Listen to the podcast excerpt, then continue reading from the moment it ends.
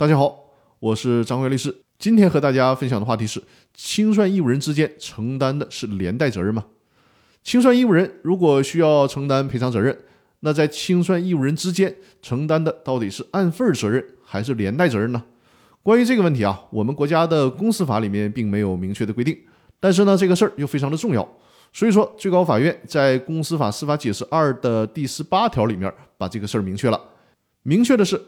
如果清算义务人不履行或不适当履行清算义务，给公司造成损失的话，清算义务人之间应当对公司财产损失承担的责任应该是连带责任。当然了，这是在默认的情况下。如果是按照最新的九民会议纪要的精神呢，有可能一部分小股东，也就是不参与公司经营的小股东，可能会把这个责任摘出来。我们先不讨论这种特殊的情况，我们只按照默认的情况下，通常那么。清算义务人之间需要承担连带责任。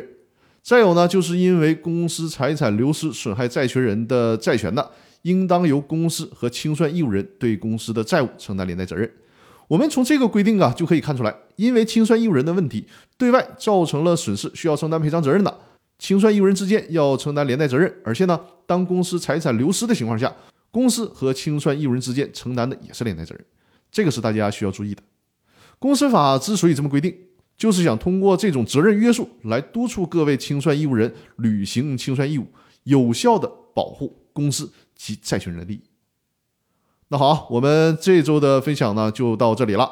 马上就要到农历新年了，如果有要返乡的各位听众，在路上可以听听我的《公司法大爆炸》的音频节目。那更主要的是祝大家路上都平平安安，我们都能有一个平安愉快的春节。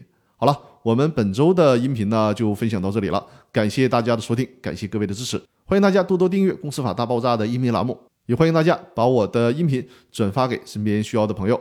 感谢大家对我一如既往的支持。好，我们下周再见，谢谢大家。